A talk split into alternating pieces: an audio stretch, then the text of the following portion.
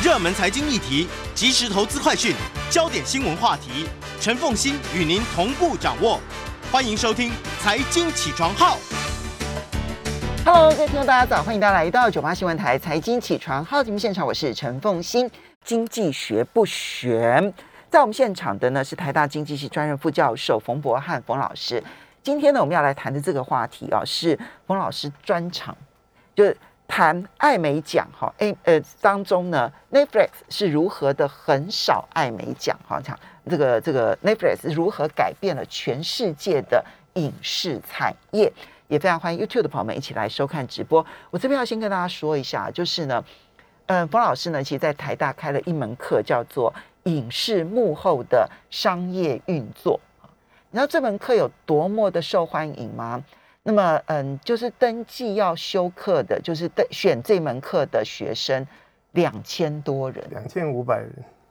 啊创了台大历史的记录，这样子。啊，应该没有，没有吗？对。还有更更更热有一些音乐欣赏，然后关于读物相关的课程也很受欢迎。OK，两千五百多人选修，然后你只能够选两百四十人，对，好这其实已经快要变成台大的一个传奇性的课程。但是在台大一般大家选课人太多是用抽签的，嗯，那我的做法不太一样，我全班一半的名额是用抽签，所以两千五百五百人是抽一百二十个名额，哦 OK，然后剩下一半的人呢是用申请，嗯。所以我另就是学生要填那个申请表，因为申请申请的学生还不在那两千五百人，可能会重复，哦 OK，那有五百人嗯来申请，嗯，也是取大概一百二十个人。那他的申请你就必须要按照他的申请，然后去判断他的意愿。对嗯，他需要回答问题、自我介绍，然后说明他对这门课的期待等等。嗯，好，所以呢，你可以可以看出来，其实呢，有心要从事这个行业的的学生，年轻学子其实非常的多。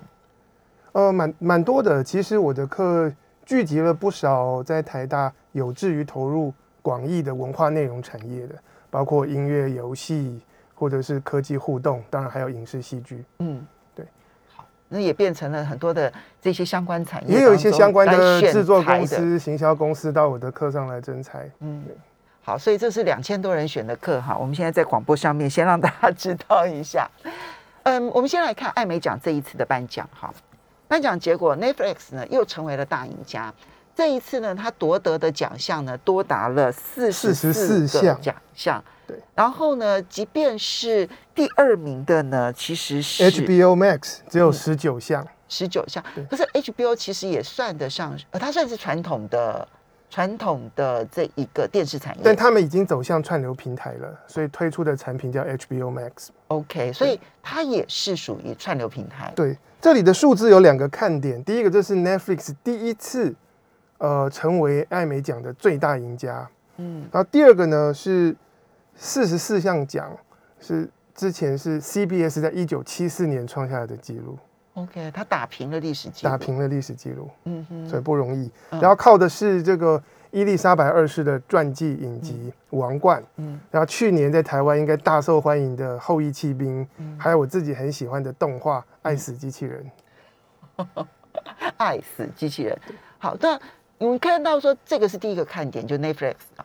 第二个看点是数字，第二个看点就是他打平记录，打平记录。那从从我的角度来看，我就觉得传统影视的没落这样子，因为你看到前面的四名啊，全部都是串流平台。得奖最最多的四个平台都是串流平台，，Netflix、H HBO Max 然然后后应该是呃 Disney Plus，对，然后第四个是 Apple TV，对，嗯，所以你就看到说那一个串流平台取代这一个呃传统产业、传统影视产业的一个一个热潮。而且九月中刚进行多伦多影展，那我看美国的影评说，预测明年的奥斯卡嗯，可能又是 Amazon Prime 跟 Netflix 双雄对决，都是串流平台，所以它是可以横跨这种小荧幕跟大荧幕的。是那我们接着就要来看哦，就是说这 Netflix 现象，我们要如何的来看待它？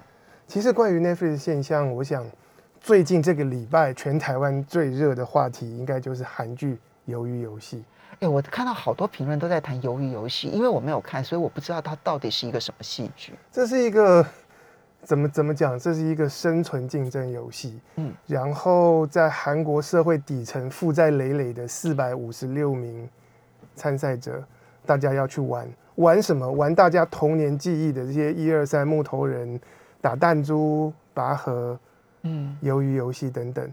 但是你输了，立刻把你毙掉。这么残忍！所以这游戏进行过程中，一开始几百人啊，可能就一直死，一直死，一直死。嗯，最后只有一名获胜者，他可以独得四百五十六亿韩元的奖金。这么残忍、这么暴力的一一部戏，而且他把那个我们童年游戏这样子，然后看起来好像觉得很好玩，可是后面突然之间就一个暴力行为。对，他的他是黄东赫导演，熔炉的导演，然后。非常实力派的演员，像李正宰、孔刘也去客串，嗯，所以我觉得演技一流，刻画人性。他掀起的风潮是什么？他上映十天之内，在将近九十个国家登上了 Netflix 排行榜的第一名，然后是 Netflix 全球总榜的第一名，所以是一个全世界的现象。好厉害哦！嗯，我觉得我们今天谈 Netflix 的现象，需要在这里看的事情是透过这个平台。一个单一国家的戏剧，嗯，韩剧可以在全球大流行，而不是只是在韩国或者是亚洲少数国家。我觉得这是重点，就是它促成了一种真的跨文化的流行。对，这个在我们在十年前、二十年前是没有办法想象的。十年前、二十年前，觉得只有好莱坞可以打败全世界，但是现在看起来，任何单一国家都有机会，然后去成为全世界电嗯家庭荧幕的。冠军对，在这背后还有另外一个我觉得很特别的现象，在以前我们可能觉得一部韩剧红了，大家就想看更多韩剧；一部陆剧红了，大家看更多的陆剧。嗯，可是这一次由于游戏红了，大家透过 Netflix 去看更多同样类型、同样是生存游戏、同样是竞赛型的，所以各国都竞拍这一，所以它带动了日本去年推出的《经济之国的闯关者》，它本来已经算是。老剧已经有点退流行了，再重新拉回全球排行榜。我今天早上看是第六名。OK，对，OK，所以打破语言文化的疆界，然后呢，带动的是一种普世流行。对，然后它不是普世价值，但是是普世。不同国家之间的内容，如果它在类型题材上面是有相关性的，是可以互相拉抬、互相影响。所以 Netflix Netflix 所颠覆的影视产业的。嗯，状况是非常的激烈的。对，那 Netflix 它怎么走到今天的？其实，一九九七年 Netflix 成立的时候，它是一家做 DVD 出租生意的公司，但是它推出了几个创举。第一个是它透过网络，嗯，然后它采取订阅制，嗯，这两者加在一起，让它开始可以收集数据。嗯，所以从非常早期，Netflix 就自诩它是一家数据公司，而不是 DVD 公司。嗯，那。当然，到了公元两千年代，这种网络的影音开始越来越流行，或者是盗版开始流行，让 Netflix 在二零零七年，当他租租出去第十亿片 DVD 的时候的那一天，他成立了串流平台。嗯，那一开始的做法呢，都是买片来播，所以对于好莱坞的那些传统公司，觉得好开心啊。我们稍微休息一下，但它的转型从二零一一年开始。欢迎大家回到九八新闻台财经起床号节目现场，我是陈凤欣。在我们现场的是台大经济系专任副教授冯博翰冯老师。我们来看 Netflix 很少艾美奖啊，其实呢，它对于影视产业的颠覆，现在才真的是全面开展啊。那么，嗯，一九九七年的时候，那时候只是一个租录影带的一家公司啊，录影 CD 的一家公司。然后呢，到了二零零七年开始建立串流平台，他只是买片子啊，买片子。但是呢，他现在能够颠覆影视产业呢，是从二零一一年的华丽转身开始的。对，其实他二零零七年开始买片的时候，这些。好莱坞传统的电视台跟内容供应商是很开心，就说我们的东西多一个管道，然后有人付钱给我们。没有想到到他们没有看到今天二零二一年的时候，他们的艾美奖已经拿不到了。对，然后都给 Netflix。那但是 Netflix 靠买片，他发现有两个问题。第一个是它退订率很高，嗯，那个订户来来去去。然后再来呢，它做的越好，内容的供应商跟他收的授权费就节节高升。所以我用我的数据，然后帮这部片子可能推销的更好的情况之下，到最后其实肥了这一些制片的这一些厂这些公司对，但是呢，瘦了 Netflix。对，那 Disney 或 Sony 就跟你涨价，所以 Netflix 从二零一一年开始决定他们要投资原创戏剧，嗯那就是 Netflix 独家，是别的平台没有的内容。嗯，当然，他们投资的第一部 Netflix Original，大家都知道的就是《纸牌屋》嗯然后之后有《劲爆女子监狱》。嗯我觉得那是他踏出制作内容的第一步。嗯一开始的想法很简单，如果平台订阅是一个产品，那我的产品需要做到差异化，嗯我需要思考我跟别人有什么不一样，我能够提供什么其他人没有的东西。嗯那在这个投资开始之后，Netflix 做两件事情，年复一年的大幅加码它原创内容的投资。以今年春季 Netflix 公布的这个预测来说，它今年预计投资一百七十亿美金的在原创内容。一百七十亿美金，对，这应该呃，这金额应该是比任何的好莱坞的制片大厂，或者是任何的这一些嗯、单一的这种电视台来讲，可能都是更都是都是大的不得了对，然后在台湾的产业引起热议的是，当中有五亿美金是投资韩国。台湾好羡慕哦。对，很很羡慕。这是第一个，他投资原创内容；第二个是他开始积极快速的做全球的扩张。嗯毕竟网络没有国界，嗯那么他透过跟不同国家合作，跟那里的影视制作团队做原创内容，来快速的扩张。嗯那么，但是这样子，其他的公司会学，嗯。传统的电视台会开始上网络，然后更多有像是 Amazon Prime 或者是 Apple TV 开始也提供大量的原创内容，所以这个串流平台之间的竞争就开始往上游延烧。Netflix 从二零一七年开始大量的重金挖角美国最顶尖的电视制作人，嗯。你毕竟说故事电视剧的这个灵魂是这些说故事的人才，包括他们延揽了《实习医生》的制作人兄达 Ryan、山达莱姆斯，然后快转一直到今年 Netflix 继续推出的创举是什么？他开始大量的收购 IP。什么意思？呃，今年最新的新闻是他买下了呃一个童书作家叫做 Roda 嗯他的全套作品。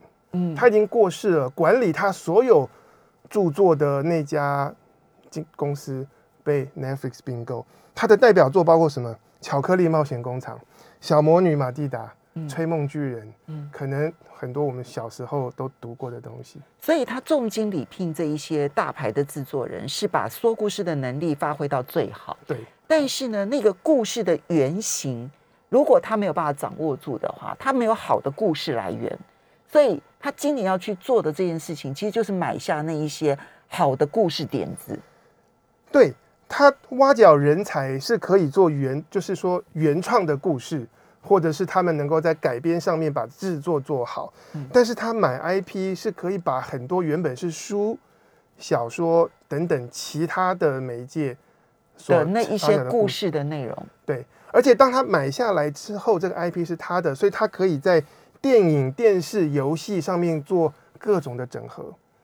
因为他要的真的不只是电影电视，现在看起来游戏这一块领域其实可以发挥的空间也很大 Netflix。也正在要跨入这个游戏的，你可以想象，呃，由于游戏它其实也可能才能发展成为一个电玩游戏对。，但它背后所呈现的概念是，这个娱乐是整合在一起的，嗯影视跟游戏跟其他形式的这个娱乐并不能够一刀切。这是为什么？他光拿到这个影视的版权不够，嗯他需要整个作品的 IP，然后让他来经营。嗯，所以你看到他一个从单纯的提供娱乐者，然后到慢慢变成一个我是一个在娱乐当中我最会说故事的人，然后接着我把那个我最会说故事的人，再把它发展成为我所有可以娱乐的人都可以借由我的故事得到各种不同平台的娱乐的可能性。对比方说，前几年 Netflix 非常热门的《怪奇物语》，嗯他们也要推游戏了。嗯对，这是所以你看到这 Netflix 的这个几次的转型，为什么全世界都把它视为教材？就是它从不受限于过去成功的经验，那但是呢，它的那个核心的那个主轴从来都抓得很稳。那它每一次的向外延伸，其实都是最合理的一个延伸。它的创新常常是走在别人前面一步。嗯对。好，那我们来看说，这个是它的过程，但是它这些过程之后怎么去颠覆了影视产业？其实我们光是看那个过程就知道它有很多的颠覆了，因为它已经打破了电视电影的界限，对，它也打破了电视电影跟游戏的界限。好，它在打破这些东西当中，颠覆了哪些东西？在你看起来最重要？呃，前面讲到 Netflix，它自诩自己是一家数据公司，所以很多人读报章杂志的文章都看到说 Netflix 大量的运用数据来发展。嗯但问题是，它如何运用？嗯，那真正的关键，其实 Netflix 在运用数据来媒合影视作品跟观众。嗯我们现在就是大家心里，你平常可以接触到，然后在串流平台上面的作品数量实在是非常庞大。对，然后观影又是每个人很个人化的的一个一个经验、一个体验，所以我每个人喜欢的东西不一样，所以他透过数据是帮助不同的观众找到他们会喜欢的东西。嗯我拿来做一个类比，以前在传统电视或有线电视的时代，当然我们可以做数据分析，是收视率调查，它能够让我们知道有多少人喜欢一部作品。对，这是一个总体数据。可是，在串流平台时代，Netflix 有这些用户收视以及在网络上行为的资料，它能够知道谁喜欢什么，这是一个很大的差别。这个改变太大了。过去呢，收视率调查很努力的想要知道谁会喜欢什么，所以他去区分吧，比如说你的居住地点啦、你的性别啦、你的年龄别啦，然后你已婚未婚啦，然后等等这些相关的这些数据，努力想要从这些这一种呃这种这种硬性的一些一些一些区分当中，然后试着去想象谁会喜欢什么。可是这样的分类分的再细都很粗略，对，对分的再细，其实都没有到个人。都没有到个人。但是 Netflix 可以看到是每一个账号、每一个用户谁喜欢什么，这个是让他可以做好媒合的工作。嗯第二点呢，在有线电视的时代，就是我们节目是事先排好的，礼拜几晚上八点是什么东西，嗯。所以电视台它需要挑选在这个时段里面，尽量去极大化它的收视率。所以它需要去迎合那个时段会看电视的观大众。嗯。问题是 Netflix 它是 video on demand，它是随选的，嗯。那所以它已经打破了这个时间的限制，它不再需要去迎合大众，而它可以去做好分众，嗯然后因此小众的内容它可以开始经营，嗯透过数据找到会喜欢他们的人，然后这个小众的内容推向世界各地之后，可能可以汇集成一个大众。我我看到还有一种说法说。这个 Netflix 它可以做，甚至于可以做到，就是比如说我今天一部片子拍好了，它是先拍好了之后才推销给他的观众嘛，对哈。拍完了之后呢，它可以从这里面找出十个 promo 的袋子，十种完全不同风格的 promo 的袋子。我现在应该可以更多了，对我举例来讲，十种，然后呢，这十种呢就推给十类观众，就这十类观众呢会中的点其实是不一样的。那我一部戏里头，我可以找到十个点，然后去推销给十种类型的观众，然后都会中。对，这是在行销上面它做出差异，因为嗯，每个人会被不同的点打中。对对对，所以透过这样子，它推动来宣传这不同戏剧内容的能力就变得更强。嗯哼，那那在过去，其实有些人呃可能会以讹传讹或众说纷纭，说大 Netflix 它会不会拥有这么多的用户数据，就根据他们的偏好来策划戏剧，嗯决定说我们接下来要拍什么样的剧情，然后呃。一直到近期，我看到的情况其实并不是这样。对我看到 Netflix 他们内部出来的所有的相关的书局，都说其实他们不是这样子拍片的。别的不说，戏剧的策划到制作可能要好几年的时间。对然后我们要预测三年后的流行趋势，嗯谈何容易？其实它不是迎合观众，他是引领观众，引领观众。对，嗯真正要走在前面创造潮流的人，他是要做这个引导者。嗯，好，这是第一个部分。对，他把数据应用哦，重点是放在搭桥，它的重点不是拿来去拍片。对，拍片他还是尊重原创，而且让原创有更大的发挥空间。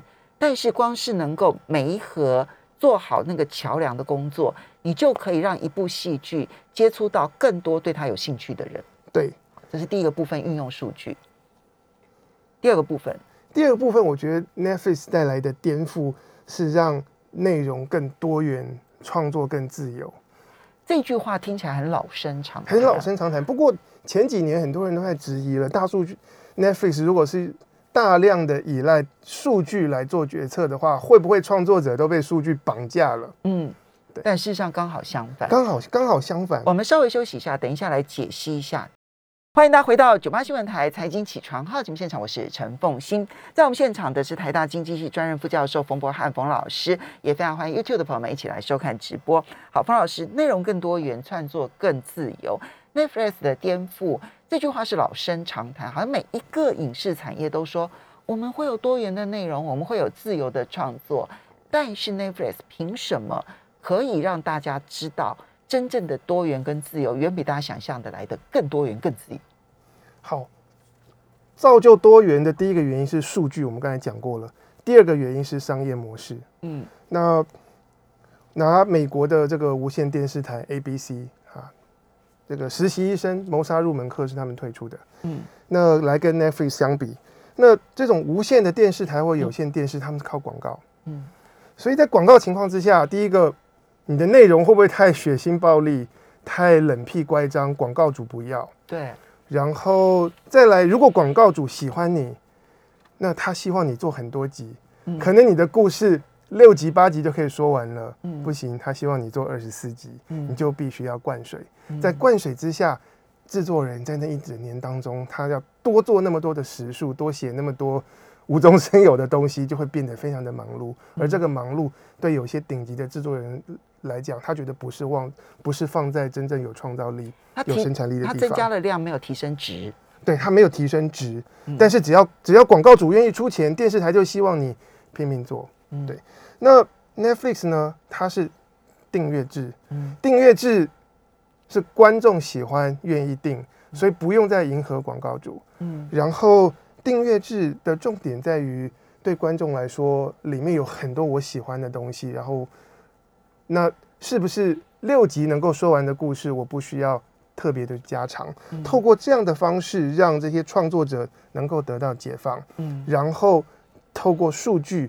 能够帮你把你非常小众、非常独特，或者是原本大家觉得不是主流的东西，Netflix 帮你找到可能会喜欢的人，试试看。嗯，所以嗯、商业模式的不同哈，当然我们一方面呢，本来就是这种就是嗯固定时段的播出，然后跟这种在网络上面随选就可以看，其实本来它的自由度就差很多，然后再加上商业模式的不同，对不对？使得它的内容的多元跟创作的自由差别很大。我自己的诠释是，科技带动了商业模式的改变，但是科技加商业模式带动了内容的不同。举例来讲，韩剧在韩国电视台播出的标准规格大概是十六集，嗯把故事说完。嗯可是韩国制作公司跟 Netflix 合作的韩剧，像《师战朝鲜》，喜欢的话请响铃，嗯其实集数都没有那么多，嗯然后给人的感觉更精致。嗯然后韩剧包括像鬼怪，大家很喜欢，我也很喜欢。可能我们看前面几集跟那个最后大结局中间大概有个八九集，就觉得蛮水的。嗯那串流平台的戏剧不需要这样。嗯，好。那么呃，所以带动的这些意义，包括了不受制于广告主，所以什么黑暗的啦、暴力的啦，或者是有争议的议题，它通通可以去做。对啊，有好有坏了哈。那也第二个意义就是不需要灌水，不需要为了说受欢迎的戏剧，然后就从这个二十集，然后灌水成为两百集、三百集的长寿剧，对不对？哈。那同时，它可以更勇于创作。这里面我们就回过头来谈一下，所以他为什么要投资五亿美元在韩国的戏剧？是全亚洲最多的嘛，对不对？对嗯，我觉得 Netflix 投资各国戏剧的初衷是开拓那个国家的市场。嗯，那韩国一直到近期，它 Netflix 的订户本身没有那么多，嗯那它透过这个投资，大可以把韩国观众的这个订阅数往上升。嗯，但是另外我们也看到了韩国的作品现在是可以帮 Net Netflix 带动非常多国家。就是韩国以外的市场，韩国以外的市场，我认为只要能够帮他们开疆拓土，开疆拓土，在不同的市场能够创造订户，嗯，或者是留住老订户，嗯，这样子的戏剧，这样子的国家，他们都会加码投资，嗯，所以呢，台湾想要增加这个 Netflix 的呃来来台湾投资的这个金额，其实我们自己要加把劲，我们必须要跨出只吸引本土的。观众这样子的一个想法，它必须要能够吸引台湾以外的观观众，就是你面对的是国际观众，当然你可以谈的是很台湾的一个议题，对，但面对的是国际观众，对，你要讲的故事必须要是跨语言、跨文化，大家听得懂的，能够有有共鸣的，因此你需要从人物、从他们的冲突出发，而不是从这个故事是是发生在哪一个地点，或者是哪一个年代出发，这个东西是死的。嗯，对，好，所以，所以这个是创作更多元，然后更自由。那么，因此达成的结果是国际化。对，因此再加上这个网络的推波助澜，造成国际化。那我在台大，我也是跟学生，对有志于投入这个产业的学生说，我拿 Netflix 的数据给他们看，说现在这个电视剧、电视内容已经是一门国际生意了。嗯，所以你必须。心里面要有的是全世界，嗯，对。好，那那怎么样才能够说我心里面有全世界，然后说出来的故事大家都愿意听呢？啊，这是另这是 这是另外一个课题了，就这是要靠产业里面的从业人员大家一起努力，嗯，然后我觉得是各环节慢慢的提升，没有只有你好，别的环节不好还是带带不起来，大家需要研究韩国很多年哈，你觉得韩国是怎么做到的？韩国其实他们从非常早期就开始要发展他们的韩国内容，就像是《寄生上流》，嗯，那个拿到奥斯卡的时候上去领奖的那 Mickey Lee，嗯，他是在一九九零年代的时候，他他就立志是要让韩国的这个文化内容可以打到全世界，然后世界各地的每一个人每个礼拜都可以吃一餐，吃一次这个韩国料理。嗯，我现在生活差不多是这样。但是他们他们是有步骤的，嗯，那包括包括他们就是应该是 CJ 在九零年代投资好莱坞的公司，嗯，然后透过投资，他可以学的很彻底，嗯嗯，对，所以先学会了最先进的影视模式的拍摄的思考的文化，文化对，包括了说故事的文化，包括了这个。呃，创意产业，因为它里面要处理的东西都是看不见摸不到的，然后它需要有人能够看懂、能够辨识，然后它需要不太一样的这个组织架构，嗯，所以这些东西都需要时间来淬炼。你光你光学了，知道别人怎么做，你你还是做不到。所以第一步其实是学会怎么去模仿。我认为是这样。嗯哼，对，嗯，然后接下来，接下来不晓得。但是，但是我们需要能够踏出这个第一步。好，你先学会模仿，其实你才能够慢慢的去创造自己的这些相关的这些平台，对对不对？哈，所以你现在看到 Netflix，它现在让每一个国家地区它都投资，然后呢，如果这一个国家地区的影视产业能够帮助他得到的是当地的这一个观众的话，那他的投资金额是一小部分，也也也不少。比方说印度，嗯。光开拓印度市场对 Netflix 来说可能就很大，那它人口多啊，对它人口多，台湾绝对不能够依赖本土的观众啊。没有 Netflix 要台台湾开拓市场，要靠的是韩剧跟外国戏剧。对比方说，像我问台大学生，大家最喜欢 Netflix 戏剧是《纸房子》，是西班牙的。嗯，对，这也是另外一件事情，就是即便你只在乎国内市场好了，但是透过网络。其他各国的东西会带进来跟你竞争，嗯，然后世界各国拍的最好的、最有质感的、最有文化穿透力的东西会过来，嗯，所以即便你不想打出去，别人也会杀进来，所以无论如何都必须要有国际思维。而且你这个你已经没有办法设任何的界限了，因为网络其实就是无远弗届了。，对，这就是为什么他们要大量投资韩国，因为韩国对亚洲的渗透力非常的强大，包括对台湾的渗透力非常的强大。OK，好，所以那其他的平台的做法是什么呢？其他其实很多平台其实是 我觉得是集体直追，然后需要非常非常积极的跟 Netflix 竞争。到目前为止啊，不管是 Disney Plus 或者是 HBO Max，有没有看得到就是能够真的追得上 Netflix 的的做法，或者比较呃一般从数据来看，很多人认为 Disney Plus 嗯对，然后有些有些人做这个市场的的分析，认为今年呢 Disney Plus 在美国的订户已经超越 Netflix。嗯，所以它算是有机会的。对，十一月十二号进台湾。好，我们就可以来看看跟台湾到底有跟跟 Netflix 有什么样的不一样。要非常谢谢冯波和冯老师来谈 Netflix 到底是如何颠覆影视产业的。